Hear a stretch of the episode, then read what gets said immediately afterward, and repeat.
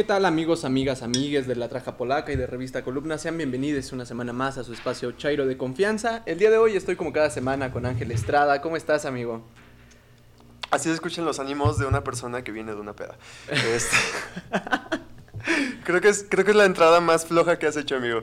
Este, la menos enérgica, güey. la menos enérgica, sí, sin Per- duda. perdón, amigues, la verdad es que hemos estado destrozados entre obligaciones y, y pues sí, se atravesó mi cumpleaños y teníamos que celebrarlo, ¿no? Tenía, tenía que haber algo. De estaba hecho, pendiente, estaba de pendiente. hecho, el día de hoy no nos acompaña eh, Reggie Vaca. Jean no pudo acudir el día de hoy a grabación, pero, Pero- eh, tenemos un equipo de, de producción atrás que está eh, medianamente operativo a estas alturas, pero estamos bien, ¿no? O sea, le estamos pasando bien. Sí, muy, muy Pero bueno, bien. amigo, ¿de qué vamos a hablar esta semana? Cuéntanos. Pues mira, se cumplen tres años del gobierno de Andrés Manuel. eh, y pues hay que hablar de eso, hay que hacer un balance. Hubo un AMLO Fest, hubo un discurso muy poderoso de Andrés Manuel en muchos aspectos. Mucho punto que analizar. ahí. Mucho punto que analizar, sí. Y también tenemos otro asunto, que es el fenómeno inflacionario mundial que está eh, pues poniendo en tela de juicio a muchos países, sobre todo aquí en América Latina, que es donde más la sufrimos históricamente con la inflación. Y pues vamos a hablar de eso, qué es la inflación, cómo nos afecta, qué está pasando, por qué está sucediendo y todo eso. Hoy no va a haber nota feliz porque Reggie Vaca Sí, es quien, quien sí. se encarga de eso. Eh, sin embargo, pues vamos a darle, ¿no? Eh, tres años del gobierno de Andrés, eh, cumplidos el primero de diciembre, justo el miércoles pasado. Y es importante, no desde lo pragmático, no, no, no en esta idea priista de, de qué tan importante es un sexenio o Sí, un personaje, sino en una cuestión, o, o yo a mí me gusta abordarlo desde una cuestión del impacto y el fenómeno social que representa, ¿no? Vimos que eh, Andrés Manuel tuvo que dar dos gritos eh, con una plancha del Zócalo completamente vacía, que es uno de los actos más simbólicos de, de la nación, Sí. eh, por cuestiones pandémicas, ¿no? Sin embargo, creo yo que Andrés Manuel tiene muy en claro que es importante eh, no solo mantener la plaza viva, ¿no? La calle en, en manos de- del proceso de cambio, sino demostrar un músculo político que mucho se ha especulado sobre si aún lo conserva o no. Sí. Y creo que es eh, un golpe a la mesa claro, claro y contundente el haber llenado con 250 mil personas la plancha del Zócalo un miércoles a las 5 de la tarde, Sí. que es completamente horario laboral, Sí. eh, por convicción, ¿no? Eh, es decir, es, es una muestra, es un despliegue, es Andrés Manuel diciendo, aquí está la fuerza, aquí Sí. está el pueblo que me trajo a la presidencia. Y creo que el Andrés Manuel que vimos en la tarima el primero de diciembre es el Andrés Manuel militante, que hemos dicho aquí hay, hay varias eh, versiones de Andrés. Y el Andrés Manuel militante es el Andrés Manuel que es capaz de mandar al carajo a, a- a los opositores con sus discursos eh, que sabemos teóricamente eh, bellos, pero pragmáticamente inútiles, ¿no? Para el pueblo.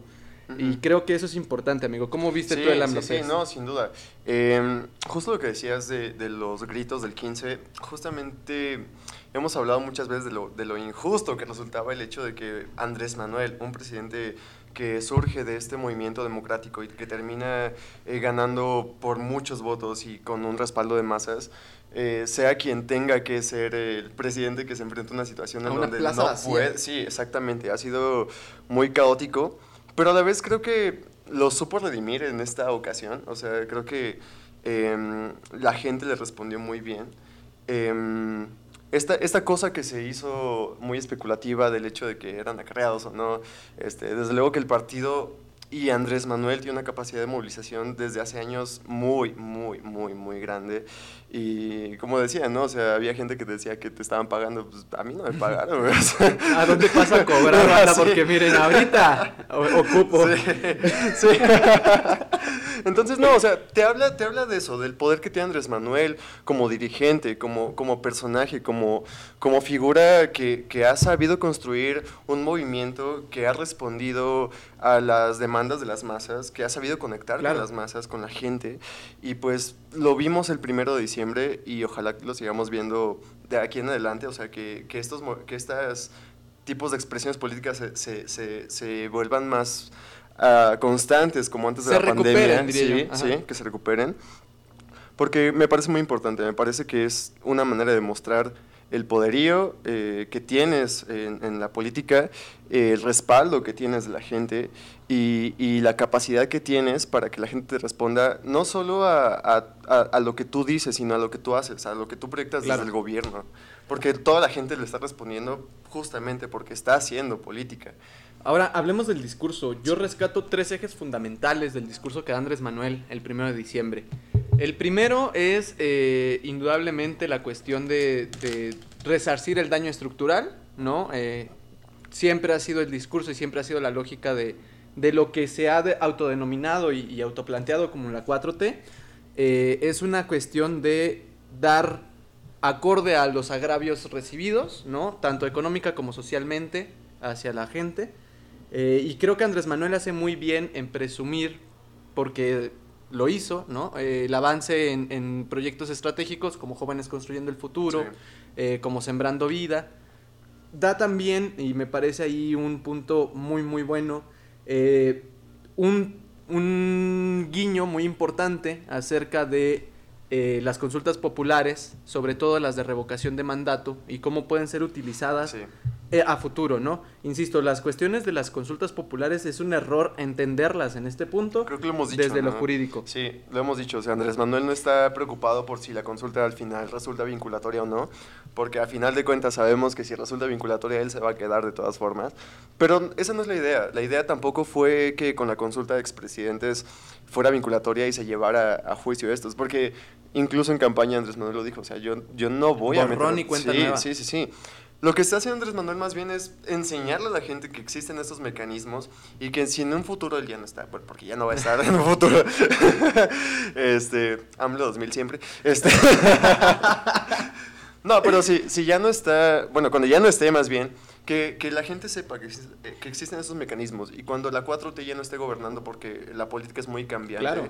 eh, que la gente sepa que se puede defender, que tiene, que tiene el poder de hacerlo claro. y que tiene la capacidad de, de, tomar decisiones para eh, pues resarcir el daño que haga un gobierno, ¿no? Entonces es, sí, sí, sí. es, algo, es algo admirable. AMLO no lo está haciendo por sí mismo. Ni, ni, ni desde el punto legal, yo insisto, no, debemos entender ningún ejercicio de consulta. En este punto histórico, desde el, desde el proceso legal. Eh, lo legal es importante eh, para los abogados y para las personas que están enfrentando procesos. Pero en la vida social, en la vida pública, lo legal puede ser un término muy relegado, ¿no? A final de cuentas, somos más simbólicos, somos más eh, materiales, ¿no? En, el sentido de lo que estamos viviendo al momento. Y eh, lo que estamos viviendo al momento es un gobierno progresista, de masas, que está intentando popularizar y sobre todo insertar en la vida social un mecanismo, como bien dice Ángel, de defensa desde el pueblo a lo que puede o no ser un proyecto popular, pero sobre todo al propio pueblo, ¿no? Sí. Y ahora el punto más flaco del discurso que da Andrés Manuel y que creo eh, en esta mesa se coincide, nunca se le va a aplaudir al, militarismo, ¿no? Ni, a, ni a las fuerzas del Estado. Eh, Andrés Manuel ha, ha, cargado gran parte de la administración pública al ejército mexicano, a, la Secretaría de Marina, y se entiende que en su discurso exista este tejo de reconocimiento, sin embargo creo yo que es eh, excesivo el reconocimiento que se hace, ¿no? En lo personal nunca voy a aplaudir a, un militar, ni a la militarización de la política pública. entiendo la necesidad de hacerlo, no la comparto y no estoy de acuerdo y creo que si, si puliéramos ese detalle del discurso del primero de diciembre hubiera sido uno de los mejores discursos que Andrés ha dado en el sexenio. Sí, ahora, lo mismo, o sea, es que yo sí, o sea, yo estaba muy enojado porque...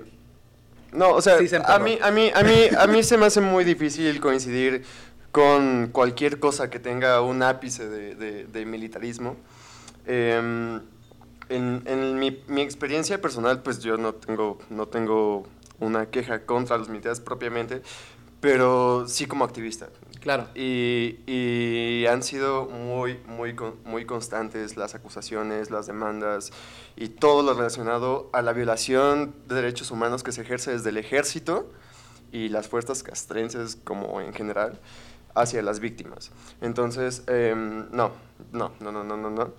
Yo entiendo y o trato de entender el contexto de por qué Andrés Manuel está delegando tantas tareas de, de, política pública y social al ejército. Lo trato de entender porque hay una, hay una lucha o hay un discurso que lucha contra estas eh, empresas que, que, históricamente han, han tenido eh, a cargo las obras públicas y que no las terminan o que terminan haciéndolas eh, al menor mucho tiempo. Posible. Exactamente. Y, y, y lo tenemos como en la experiencia muy clara. Y lo entiendo por ese lado no lo comparto. Sí, o sea, entiendo, es, es, es, pero, es, una decisión que se tenía sí, que hacer, sí. pero que no... Sí, ahora... Eh, no. Sí, ahora, eh, también es innegable que el ejército ha contribuido a que la seguridad eh, durante mucho tiempo eh, pues no sea pues lo, lo, lo, mejor que podamos destacar, ¿no? Eh, durante muchos años, sobre todo desde 2006 para la fecha, el ejército abiertamente influyó en muchas, muchas, muchas, muchas eh, cosas que no tenía capacidad ni, ni, ni, ni diligencia. Ajá. Entonces, eh, tenemos muchos casos de violaciones de derechos humanos a partir del ejército. Tenemos el caso de... de, de Ay, se me fue el nombre. Pero bueno, fue en el Estado de México y, y bueno, hay una... De, Tlatlaya, exactamente. Uh, y hay una demanda porque el ejército justamente manipuló ejecutó. todo, ejecutó a la gente a 14 personas. Y, y, manipuló todas las pruebas para que pareciera que fue un ataque. Una confrontación. Una confrontación, cuando en realidad no, cuando en realidad nunca hubo una confrontación, cuando en realidad fue una, una ejecución extrajudicial, ¿no?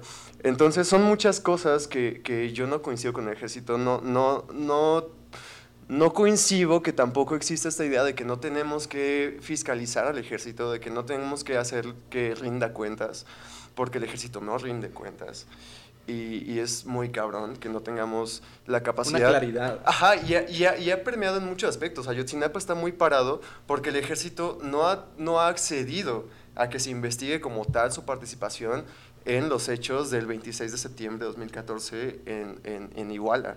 Entonces, y así como esos muchos ejemplos. Entonces, yo no coincido eh, la idea de que un gobierno de izquierda se, se, sostenga sobre el militarismo. Claro. Pero, pero, bueno, no que se sostenga totalmente, pero sí es un pilar, desde luego que lo, lo es.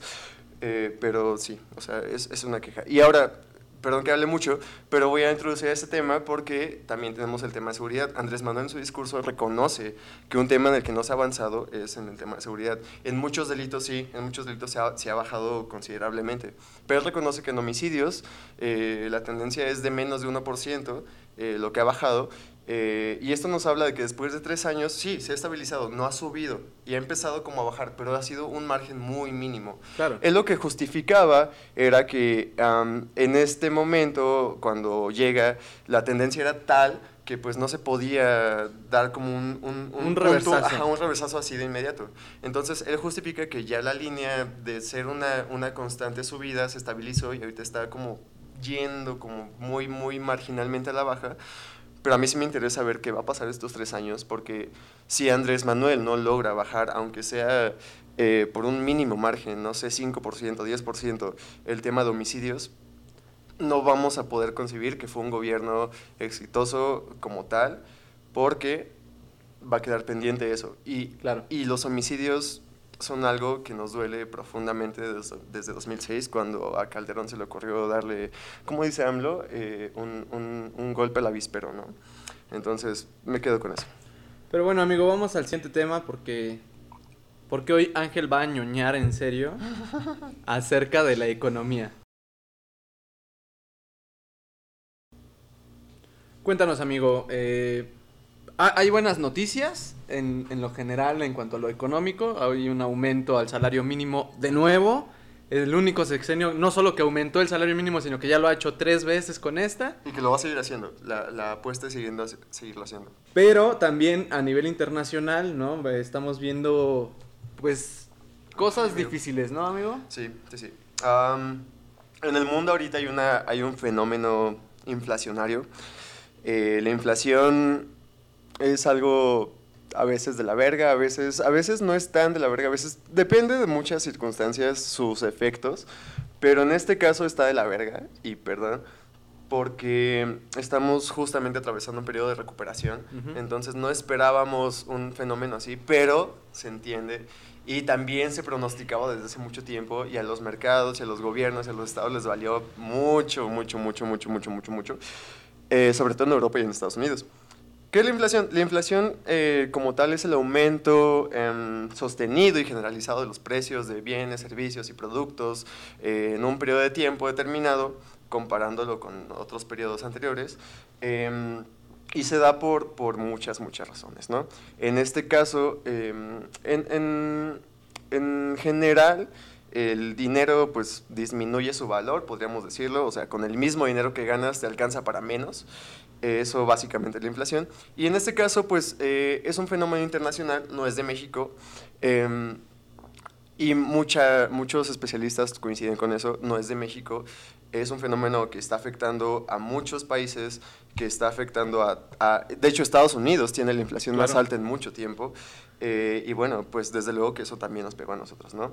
Eh, ¿Qué tenemos? Que en octubre, de hecho, ya teníamos la inflación más alta, con 6.36%, y la superamos, superamos la brecha de 7%, lo que no había pasado desde 2001. Eh, tenemos 7.05% en, en noviembre. Y bueno, esto se da por muchas cosas. En el mundo hay una escasez porque también eh, hay, un, hay una reapertura económica, como decía, y la reapertura lo que hizo fue generar demanda. Claro. Entonces, cuando tú cierras una economía, em, pues dejas de, dejas de demandar muchos productos, dejas de, dejas de pedir cosas. En el caso de la pandemia eso sucedió. Y cuando reactivas, otra vez esto... esto hay una demanda muy de golpe. exactamente, entonces no hay se arma como un cuello de botella, de alguna manera, y se, y se, ajá, se, se, estabiliza todo ese pedo y está muy cabrón, ¿no? Entonces, eh, es eso. También la, hay un problema con el transporte marítimo y hay una escasez de productos de semiconductores. Okay. Entonces, todo esto sumado a que en Estados Unidos también hay una política fiscal que, que generó que la gente tuviera más ingresos eh, de, de, golpe, está generando claro. mucha más, mucha más demanda de la que se esperaba, porque ya había demanda. Entonces, la gente está comprando, comprando, comprando, pidiendo, pidiendo, pidiendo, y los mercados no están teniendo la capacidad de responder esa demanda, por lo cual en el mundo hay un problema muy cabrón por eso y se están aumentando mucho, mucho, mucho. Eh, ¿En qué se ha aumentado más? En los energéticos, 15%, y en frutas y verduras con 13.3%. Y en Estados Unidos la vivienda. Luego, la vivienda en Estados Unidos siempre, siempre ha sido Sí, un siempre es tema. ¿no? Ajá. Desde 2008. sí, desde 2008, y no va a dejar de ser. Sí, sí, sí, sí. De hecho, por eso se desató la crisis de 2008. Este, Entonces, ah, bueno, y también hay una escasez de trabajadores. O sea, también todavía no se suple esa escasez de trabajadores que el mundo necesita para reactivar la economía. Abran las malditas fronteras. Exactamente, o sea, y por eso justamente, y podemos relacionarlo, el hecho de que se critique tanto a Gatel y a la Secretaría de Salud por no estar cerrando la economía, eh, vamos, si lo hacemos, esto se puede poner todavía mucho peor. No sabemos cómo nos va a impactar la inflación todavía porque eh, a estas alturas no hay, un, no hay una... No sabemos si va a ser algo de un mes, dos meses, eh, y si va a afectar al bolsillo de tal manera que, que- Claro, que se ¿cómo- genere un problema. la? Ajá. Ojalá que no, pero eh, sí, es, sí es una señal de alerta que teníamos desde hace muchos meses y que a la gente le valió. No, el problema acá, como dice Ángel, es, o, o hay que entenderlo en un punto de... eh, el problema viene en que son bienes primarios, ¿no? Bienes primarios que dependen de tiempos específicos, de cantidades posibles a cosechar, a extraer, y no puedes suplir eh, una sobredemanda. O sea, no- esto no es como una fábrica de Apple en el que le aumentas la velocidad a las bandas y sacas más teléfonos, ¿no? Eh, la tierra no funciona así, no, no puedes meter más maíz y que traiga más granos, ¿no? Eh, o, o meter o extraer más petróleo y esperar que el pozo no se seque, ¿no? Eh, es una cuestión ahí de se está demandando demasiado, más de lo que la tierra puede aportar y son bienes primarios, es decir, estamos completamente condicionados a lo que se pueda obtener, no, no hay forma de aumentarlo, bueno, sí hay forma, eh, pero no son, uno, éticas, ni dos, saludables para nadie, que son los transgénicos, ¿no? Y que creo que también va una tendencia hacia allá. Eh, vemos cómo Estados Unidos sí está generando una sobredemanda, sin embargo no está generando eh, voluntariamente lo suficiente para satisfacer su demanda interna. Eh, entonces, ¿qué está pasando ahí? Estados Unidos tiene reservas, sobre todo energéticas guardadas, que no está liberando eh, y está jugando con esta especulación, ¿no? Con este... Con esta inflación y generando aún más, ¿no? Es una cuestión ahí de, de si una voluntad de Estados Unidos de mantener esa tendencia, porque sabemos que Estados Unidos puede pasarla mal 3, 4 meses sin que, eh, sin que pase realmente nada, ¿no? Sin embargo, los países en los que más afecta es hacia la región de Latinoamérica, sobre todo hacia el sur. Eh, Centroamérica es uno de los países que peor la pasa, eh, de las regiones que peor la pasa. Y bueno, a Estados Unidos le conviene en este punto, en el que como dice Ángel, se perdieron bastantes trabajadores en Estados Unidos, pues generar más migración ilegal, eh, a la cual no hay que eh, remunerarle realmente, ¿no? Ni, ni, darle derechos laborales. Eh, ¿Y cómo genera eso Estados Unidos? Pues a través de la inestabilidad económica que pueda él eh, controlar o manipular, ¿no? Sí. Eh, pero sí, básicamente la gente que, que, cree que este problema deviene o, o, va de y hacia la 4T, eh, pues es gente que, que es todóloga en Twitter, ¿no? Eh, que de pronto, así como te hablan de, de eh, sociología, te hablan de extracción del petróleo y mañana te hablan de epidemiología, ¿no? Y es como, ah, órale, qué, sí. qué, qué difícil debe ser tú sabiendo tantas cosas, ¿no? O sea, yo no puedo con una carrera, hermano, y tú, mira, lo sí, tienes todo bien sí, claro. Sí. sí, o sea, es como la sección que tenemos, ¿cómo se llama? ¿Cómo se llama? Cállate a la verga, por favor. Sí, o sea, tampoco podemos estar opinando de, de todo la verga porque pues no sabemos muchas cosas. Y, y miren, es sano callarse a la verga. Sí, o sea, o sea y saber decir cuándo hay que callarse sí, a la verga, ¿no? Sí, es como... Es, es, es, sano y es, es lo mejor que puede hacerte a ti y a la gente que te rodea. no lo hagas por ti. Cállate a la verga, es, es el cubrebocas, güey. Uh. No es para ti, es para proteger a los sí, demás, güey. Sí, sí, totalmente. y hablando de cubrebocas, amigo, eh, el Prezi anunció apenas que se iba a eh, empezar a generar la, la, el refuerzo de, de COVID claro. para la vacuna. Entonces, esténse al pendiente, eh, sobre todo los adultos mayores, supongo que vamos a empezar con adultos mayores.